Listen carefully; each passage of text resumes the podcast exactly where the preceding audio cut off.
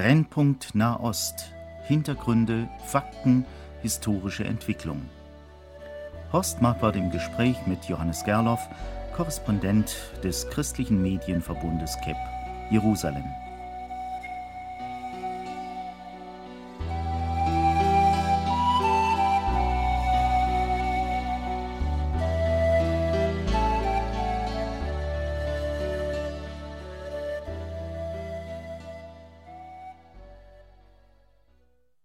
Heute, liebe Hörerinnen und Hörer, heißt unser Thema Vergess ich dein Jerusalem. Bibelleser mögen sich dabei vielleicht am Psalm 137 erinnern. Es ist ja für die Juden etwas Selbstverständliches, zumindest gewesen, in Richtung Jerusalem zu beten. Das hat in Israel jedes Kind in der Schule gelernt und lernt das jetzt wieder. So hat es der alte König Salomo bei der Einweihung des ersten jüdischen Tempels gelehrt. Dafür hat der biblische Prophet Daniel sein Leben aufs Spiel gesetzt, denn er betete dreimal täglich am offenen Fenster in Richtung Jerusalem. Lieber Johannes Gerloff, wir möchten etwas mehr wissen zu diesem Thema.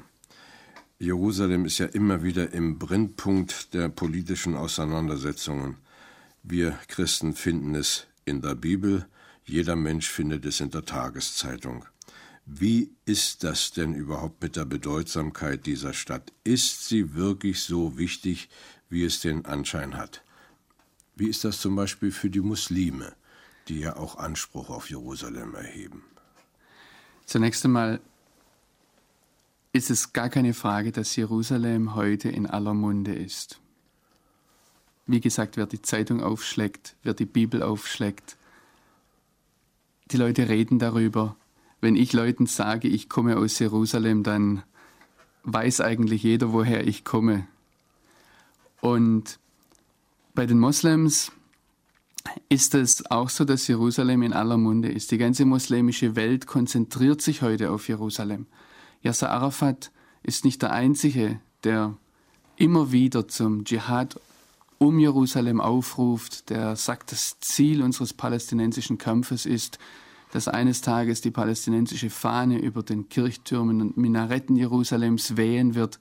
Es, es scheint sich da alles zusammenzuballen um diesen einen Punkt, um diesen Brennpunkt Jerusalem. Das war ja nicht immer so. Die, Muslime hatten ja, so kann man jedenfalls äh, schlussfolgern, wenn man die jüngere Geschichte anschaut, etwa im vorigen Jahrhundert und vorvorigen Jahrhundert, die hatten ja nicht immer äh, Jerusalem so im Blickpunkt.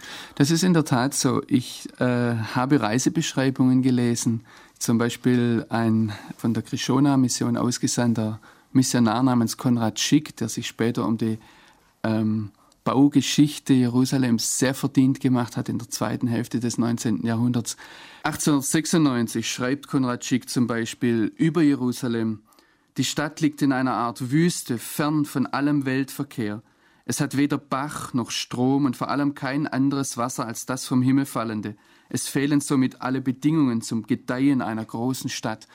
Wenn Konrad Schick damals gesehen hätte, dass Jerusalem heute eine Stadt mit über 600.000 Einwohnern ist, ähm, das hätte er wohl kaum geglaubt. Auch für die Moslems überhaupt durch die Jahrhunderte hindurch war Jerusalem eher ein verlassenes, vergessenes Bergnest. Und wie ist der Wandel zu erklären?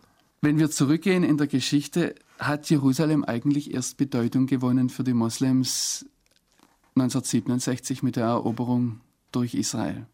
In den 19 Jahren vorher, in denen es unter jordanischer Herrschaft war, hat zum Beispiel der, äh, kein einziger von den saudischen Herrschern Jerusalem besucht. Sie sind ja eigentlich die Verwalter, die Treuhänder der heiligen Städten des Islam, vor allem Mekka, Medina. Und in diesen 19 Jahren, wo sie vollkommen freien Zugang gehabt hätten zu Jerusalem, hat kein einziger Jerusalem besucht. Ich bin dem einmal nachgegangen. Ähm, der Koran wäre ein Thema, aber wenn wir einmal nur die politische Seite nehmen, 1964 wurde ja die PLO, die palästinensische Befreiungsbewegung, in Jerusalem gegründet, auf dem Ölberg. Und Jerusalem war damals überhaupt kein Thema. Damals hätten die Palästinenser nicht nur den, das, das gesamte Land haben können, das sie heute offiziell fordern, sondern auch Jerusalem als Hauptstadt. Und Jerusalem wird in der palästinensischen Nationalcharta, dem Grundlagendokument der PLO, kein einziges Mal erwähnt. Hast du herausfinden können, was nun dahinter steckt? Das ist sehr schwierig und das wird vor allem auch dann noch schwerer, wenn man sich einmal die, die islamische Tradition, den, den Koran auch ansieht. Es gibt Leute, die behaupten, im Koran sei Jerusalem kein einziges Mal erwähnt. Ich denke, ähm, das stimmt wohl für den Namen Jerusalem und wo da Al-Quds, die Heilige, erwähnt ist, da streiten sich die Gelehrten, ob das ursprünglich Jerusalem war. Aber ich habe doch eine Stelle gefunden, wo Jerusalem im Koran erwähnt ist, und zwar in der Sure 2. Da weist der Prophet Mohammed seine Nachfolger an, wie sie beten sollen. Und er sagt ihnen ausdrücklich, ihr sollt nicht beten wie die Leute des Buches. Das sind die Juden und die Christen und die beten in Richtung Jerusalem. Die Christen heute nicht mehr so, aber für das jüdische Volk war das eine ganz zentrale Sache. Es wurde am Anfang erwähnt, dass Daniel dafür sein Leben aufs Spiel gesetzt hat, in Richtung Jerusalem zu beten. Und Mohammed sagt jetzt seinen Nachfolgern, ihr sollt nicht in Richtung Jerusalem beten, sondern in Richtung Mekka. Und er droht ihnen sogar Höllenstrafen an, sollten sie beten wie die Ungläubigen. Wenn wir orientalische Gebärdensprache etwas verstehen, wenn wir wissen, wie wichtig das im Orient ist, was man mit dem Körper ausdrückt. Es ist übrigens auch bei uns so, dass man ja davon spricht, dass man jemandem eine kalte Schulter zeigt. Und wir sehen das, wie wichtig das ist, wenn zum Beispiel orthodoxe Juden von der Westmauer, von der Klagemauer weggehen. Die drehen sich nicht einfach rum und drehen dem, wo sie das Allerheiligste oder in der Richtung, in der sie das Allerheiligste sehen, drehen sie nicht einfach den Rücken zu, sondern laufen rückwärts weg. Und jetzt, wenn wir auf den Tempelplatz sehen, wenn dort Moslems fünfmal am Tag beten, dann wenden sie auf ausdrückliche Anweisung ihres Propheten Mohammed fünfmal am Tag dem, was die Bibel sagt, dass es das Allerheiligste ist, den Rücken zu. Das wäre doch aber eigentlich eine Ablehnung Jerusalems. Und warum dann nun doch der Anspruch? Hat, haben die Muslime nicht genug mit Mekka und Medina? Das wäre eben das, was man, was man, wenn man sich die Schriften ansieht und auch wenn man sich die Geschichte ansieht, sagen müsste. Wenn Arafat im Mai 1993 in einer Moschee in Johannesburg das so groß betont hat, äh, Jerusalem ist die heiligste aller Städten und deshalb die Moslems in Johannesburg in Südafrika zum Dschihad um Jerusalem aufgerufen hat. Das wäre ungefähr so, wie wenn ich als evangelischer Pfarrer, ähm, ich bin's nicht, aber wenn ich als evangelischer Pfarrer auf der Kanzel stünde und sage würde, liebe Gemeinde, der Prophet Mohammed ist euer Erlöser. Da würde sofort jeder merken, da, bei dem Pfarrer stimmt etwas nicht. Aber wenn Yasser Arafat so etwas sagt, dann sagt die ganze Welt ja. Warum das so ist? Das hat zunächst einmal ganz bestimmt damit zu tun, dass für die Moslems nicht nur Jerusalem wichtig ist, sondern ganz grundsätzlich der jüdische Staat ein Problem ist, als Existenz des jüdischen Staates. Aber äh, es hat ganz gewiss damit zu tun, dass, dass sie merken, wie wichtig Jerusalem für das jüdische Volk ist, dass sie merken, ähm, wie sich auf Jerusalem hin alles zuzieht. Und ich weiß nicht, ob das bewusst ist. Gibt es jetzt eigentlich noch Unterschiede zwischen dem muslimischen Standpunkt und vielleicht dem arabischen oder dem palästinensischen oder ist das deckungsgleich? Ich denke ganz gewiss, dass viele säkulare Moslems und viele christliche Palästinenser, die sagen, Jerusalem ist für uns das Wichtige, die sehen A, dass Jerusalem eine heilige Stadt ist für die Christen, die sehen B natürlich auch, dass sie ihre eigenen nationalen Ambitionen haben, die vielleicht an vielen Stellen auch zu trennen sind von der religiösen Zielsetzung. Denkst du denn, dass es, gesetzt den Fall, es käme doch noch dazu, Ostjerusalem den Muslimen zuzusprechen oder den Palästinensern, dass das die ganze Situation entschärfen würde? Es gab im vergangenen Jahr alle möglichen Vorschläge, wie man die Frage der Souveränität über Jerusalem lösen könne. Soll man hier eine besondere Art von Souveränität finden? Weil eines ist ganz klar, das jüdische Volk wird den Zugang zur Westmauer nicht mehr freiwillig abgeben. Den Zugang zu dem letzten Rest des herodianischen Tempels, den sie anfassen können. Und man hat darüber gesprochen, soll man hier eine Souveränität teilen? Soll man die Souveränität an eine dritte Macht übertragen? Ähm, soll man, es, es, es gab alle möglichen Diskussionen von einer theoretischen Souveränität, von einer praktischen Souveränität. Praktisch ist es so, dass heute schon die Moslems dort oben das Sagen haben. Ähm, mitten in Jerusalem. Mitten in Jerusalem hat, kann Israel de facto keinen Stein umdrehen, ohne dass es zu einem Krieg kommt. Das zeigen gerade die Ereignisse der vergangenen Monate. Nun, also äh, Muslime, Palästinenser haben ihre Vorstellungen und Wünsche für Jerusalem. Wenden wir uns auch mal den Juden zu. Die haben ja nun durch die Jahrhunderte, durch die Jahrtausende Jerusalem in ihrem Herzen getragen, auch als es nur dieses kleine Kaff war, von dem jener Krischoner Mensch sprach, von dem du vorhin hier Konrad uns, Schick, Konrad ja. Schick uns ein Zitat gegeben hast. Wie erklärt sich denn die Liebe der Juden? Was, was, was ist das Bedeutsame? Warum lassen sie diese Stadt nicht los? Warum gehen sie nicht nach Tel Aviv und machen dort ihre Hauptstadt? Es ist zunächst einmal ganz wichtig festzuhalten, dass Jerusalem ein ganz zentrales Thema in der Bibel ist, durch die ganze Bibel hindurch. Der Name Jerusalem oder Jerusalem kommt insgesamt 811 Mal in der Bibel vor, davon 144 Mal allein im Neuen Testament. Und das hat natürlich seinen Grund darin, dass David sich diese Stadt ausgesucht hat, um, um dort seinen ähm, Hauptsitz, seinen Regierungssitz einzurichten. Und er hat ja dann auch erkannt, dass Gott sich den Berg Zion, ähm, den ursprünglichen Berg Moria, wo Abraham den Isaak opfern wollte, erwählt hat.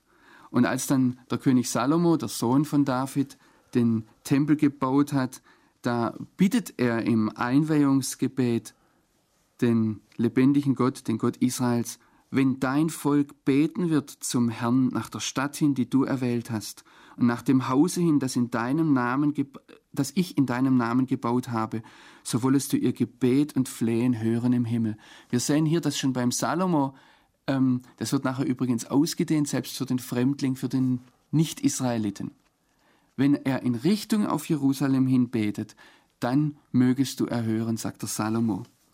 Und die Rabbinen leiten davon ab, dass man nicht einmal in einem Zimmer beten sollte, in dem es kein Fenster gibt, weil man es nicht, wie der Prophet Daniel dann in Babylon, in Richtung auf Jerusalem offen halten kann.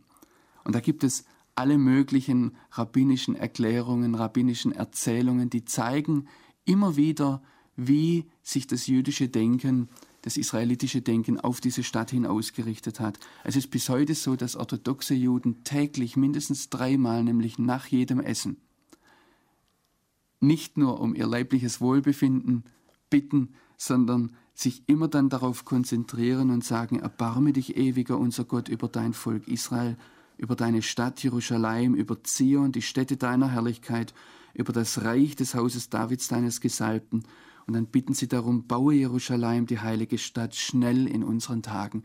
Das ist ein Denken, das bekommt schon ein kleiner Junge, ein kleines Mädchen täglich bei seinen Eltern dreimal nach dem Essen äh, bei den Tischgebeten mit.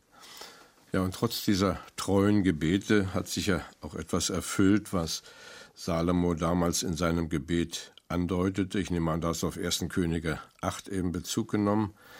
Äh, wo ja sehr deutlich gemacht wird von diesem König, wenn äh, sein Volk eben zu dem Herrn steht und im Tempel zum Gebet zusammenkommt, dann wird dem Segen zuteil werden und alle Völker werden profitieren. Aber wenn das Volk eben seinen Willen nicht tut, dann wird es die strafende Hand Gottes verspüren.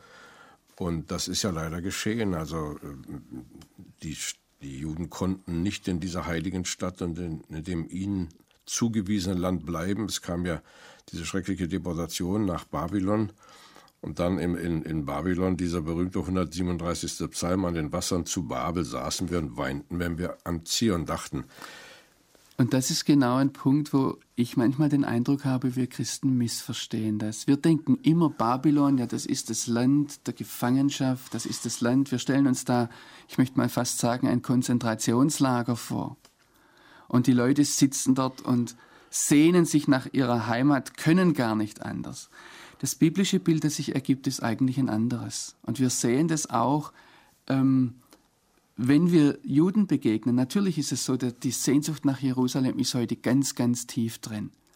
Aber vielfach, auch wenn die Diskussion heute da ist in Israel, sehen wir, dass sich Leute fragen, ja, ist es das überhaupt wert, dass wir so viel ähm, für Jerusalem bezahlen. Ich denke an einen unserer Nachbarn, einen orthodoxen Juden, der aus Amerika eingewandert ist. Der hat gesagt, in Amerika habe ich immer in Richtung äh, Zion gedacht, immer gedacht, ich möchte nach Israel. Seit ich hier bin, bin ich mir gar nicht mehr darüber im Klaren, ob ich bereit bin, den hohen Preis um Jerusalems willen zu bezahlen. Und die Rabbiner haben das erkannt. Die haben gesehen, Babylon ist nach der Bibel eben nicht ähm, in erster Linie das Land, in dem Menschen gepeinigt werden, sondern Babylon ist nach biblischen Begriffen, ich möchte einmal sagen, eher das Schlaraffenland. Es ist der biblische Inbegriff für Macht, Reichtum, Herrlichkeit, Üppigkeit, Schönheit, Weisheit und Kunst. Der Prophet Jeremia schreibt, dass Babylon an großen Wassern wohnt und deshalb große Schätze hat. Das ist das ganze Gegenteil vom Land Israel, das immer auf Regen angewiesen ist. Wir haben es vorhin Konrad, von Konrad Schick gehört, er hat gesagt, da fehlt jede Voraussetzung für eine große blühende Stadt. Und die Bibel selbst sagt es schon, der Mose, bevor sie ins Land eingezogen in, äh, sind, sagt ihnen, das Land, das Gott euch gibt, ist anders als Ägypten, anders als Babylon. Es ist ein Land, wo ihr ganz auf die Gnade Gottes angewiesen seid. Du willst also sagen, dass Babel nicht nur ein geschichtlicher Begriff ist und dass man unter Babel nicht irgendwie eine Ortschaft im heutigen Irak sich vorzustellen hat, sondern dass dieser Ausdruck eher symbolisch zu fassen ist. Er ist zunächst einmal ein geschichtlicher Begriff und natürlich ist die babylonische Gefangenschaft eine äh, geschichtliche Tatsache, aber die Tatsache, dass die Leute dort im Land, ich möchte jetzt einmal sagen, der unbegrenzten Möglichkeiten saßen, und wir müssen daran denken, Babylon hat sich entwickelt über die Jahrhunderte hinweg zu einem blühenden jüdischen Zentrum wenn wir heute daran denken, dass der babylonische Talmud von dort kommt, das war auch geistig und geistlich gesehen eines der großen Zentren. Aber Babylon hat natürlich jetzt abgesehen vom historischen Hintergrund auch ein, eine geistliche Bedeutung. Und es ist natürlich so, dass es sich auch in der Bibel, auch im Neuen Testament, ist Babylon ein, ein symbolischer Begriff oder ein Begriff für, für eine ganz bestimmte Größe in dieser Welt. Es ist ähm, die Babel steht sehr oft als Gegensatz zur, zur Stadt Jerusalem. Ja, wenn ich das jetzt aber richtig einordne und auch dann an den amerikanischen Nachbarn denke, von dem du eben sprachst, dann ist es wohl doch nicht so, dass eben Israel grundsätzlich eine Sehnsucht nach Jerusalem hat, sondern dass es immer wieder gemahnt werden muss, äh, diese Stadt nicht zu vergessen, wobei es es sind sicherlich nicht nur um die Stadt geht, sondern ein Zentrum, an dem Gott wirksam ist. Ja? Es sind eigentlich diejenigen, die, die einen geistlichen Blickwinkel haben. Ich habe mal gesagt, das sind die Verrückten. Ich mag diesen Ausdruck verrückt, weil er, ähm, er, er sagt im Deutschen eigentlich dasselbe aus wie im Hebräischen. Auf Hebräisch ist verrückt Meschuge. Wir haben das ja auch im Deutschen Meschige. Und dieses Wort Meschuge wurde ursprünglich in der Bibel verwendet für die Propheten. Das sind diejenigen, deren Blickwinkel der lebendige Gott verrückt hat, dass sie, dass sie die Dinge, diese Welt mit seinen Augen sehen. Und es ist überhaupt nicht selbstverständlich, wenn auch Juden weltweit gesehen äh, einen Blick für Zion haben. Und deshalb haben die Rabbiner über Jahrhunderte hinweg sich alle Mühe gegeben, damit das jüdische Volk den Blickwinkel auf Zion hin nicht verliert. Wir haben alle möglichen, gerade in der jüdischen Tradition, alle möglichen Anordnungen, äh, damit Juden dieses, diesen Blick auf Zion hin nicht vergessen. Zum Beispiel darf eine jüdische Braut an ihrer Hochzeit ähm, niemals Gold- oder Silberschmuck tragen. Und wir dürfen das jetzt nicht von einem pietistischen Hintergrund her verstehen, wo ähm, wenn, wenn eine Frau sich zu sehr herausputzt, das sowieso nicht so ganz positiv ist. Ja, eine Braut muss im, im jüdischen Denken die schönste sein, weil es vor allem auch geistlichen Abglanz für das ist, was, was uns einmal in der Ewigkeit erwartet. Und trotzdem sagen die Rabbiner, sie darf nie Gold- oder Silberschmuck tragen. Es muss irgendwas da sein, woran ein, ein Haken gewissermaßen und äh, woran man sieht, dass eine vollkommene Freude erst da sein kann, wenn Jerusalem auferbaut ist. Auch beim besten, beim schönsten, beim rauschendsten Festbankett darf im jüdischen, muss im jüdischen Denken irgendein Gang fehlen zum Beispiel. Und da, da, damit man ganz deutlich merkt, Freude kann nicht vollkommen sein, wenn, solange Zion nicht auferbaut ist, solange das Volk Israel nicht mit der Stadt Jerusalem, mit Zion vereinigt ist. Nun muss ja aber wohl doch Israel durch die Jahrhunderte hindurch immer wieder auch einen etwas verschobenen Blick gehabt haben, denn äh, als man diesen Psalm gesungen hat, dem wir später die Zahl 137 gegeben haben, da heißt es ja, äh, vergesse ich dich, Jerusalem, so verdorre meine Rechte. Also die, man rechnete ja damit, dass man Jerusalem vergessen würde und etwas anderes in die Mitte stellt. Aber das wird hier jetzt genau eben in den, in den Mittelpunkt gestellt. Wir können das natürlich so sagen, gut, wenn ich Jerusalem vergesse, ich bin so auf Zion ausgerichtet, dann wird meine Rechte verdorren. Ähm, aber so wie ich den Textzusammenhang hier in Psalm 137 sehe, ist das eher, dass der, der Schreiber des Psalmes 137 daran erinnert, wenn du Jerusalem vergisst, dann wird deine Rechte verdorren. Und was ist biblisch die Rechte?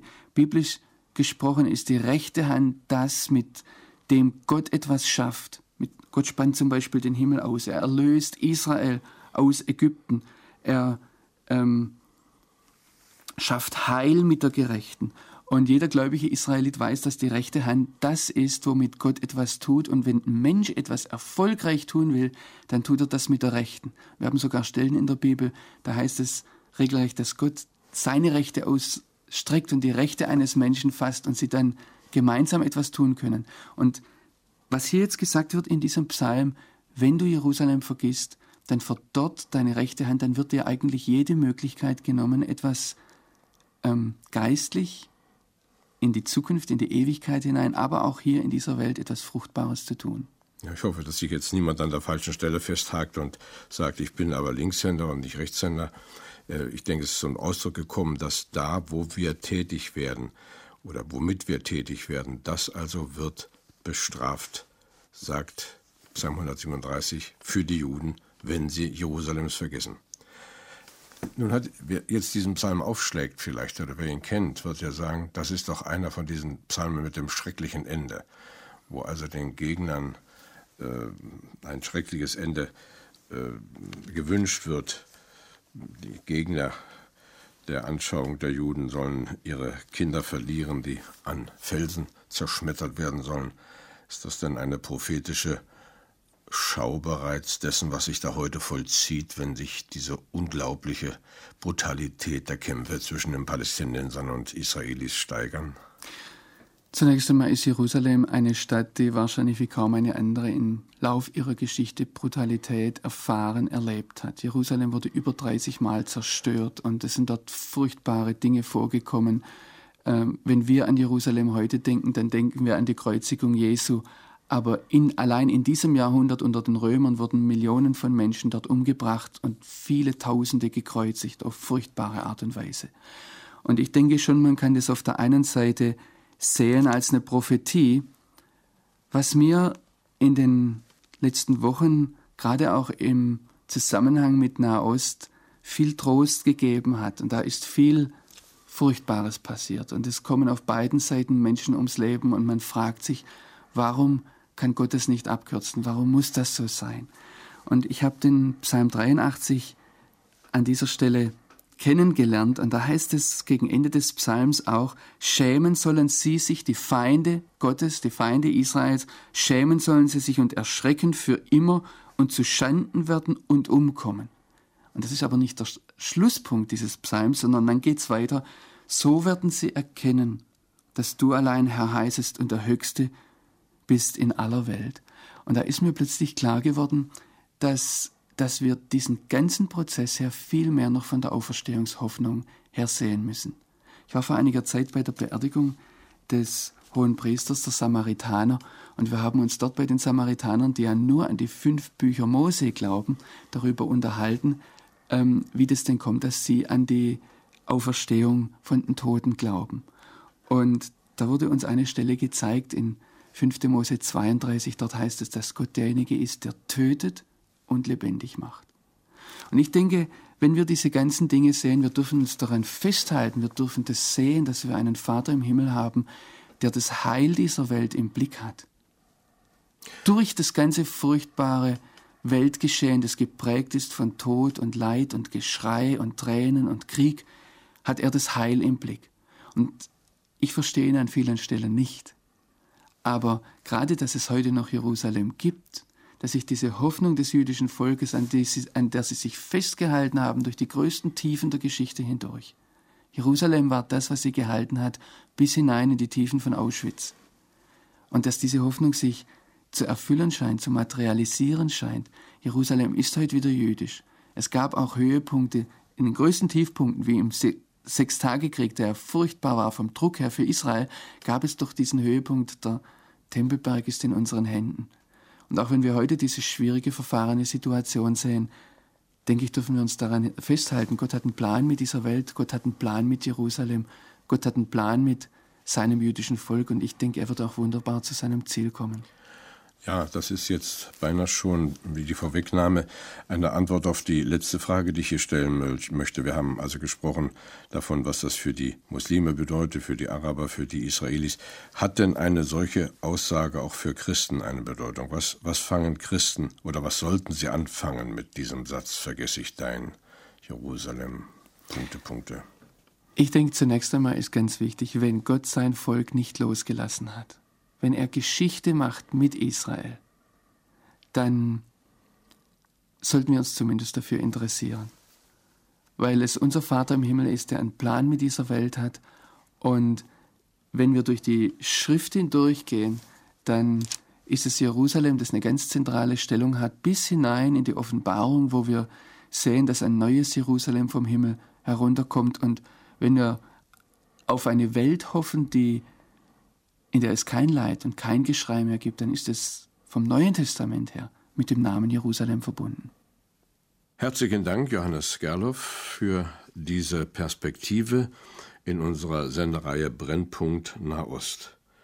Heute mit dem Wort aus Psalm 137 im Titel unserer Sendung Vergesse ich dich, Jerusalem.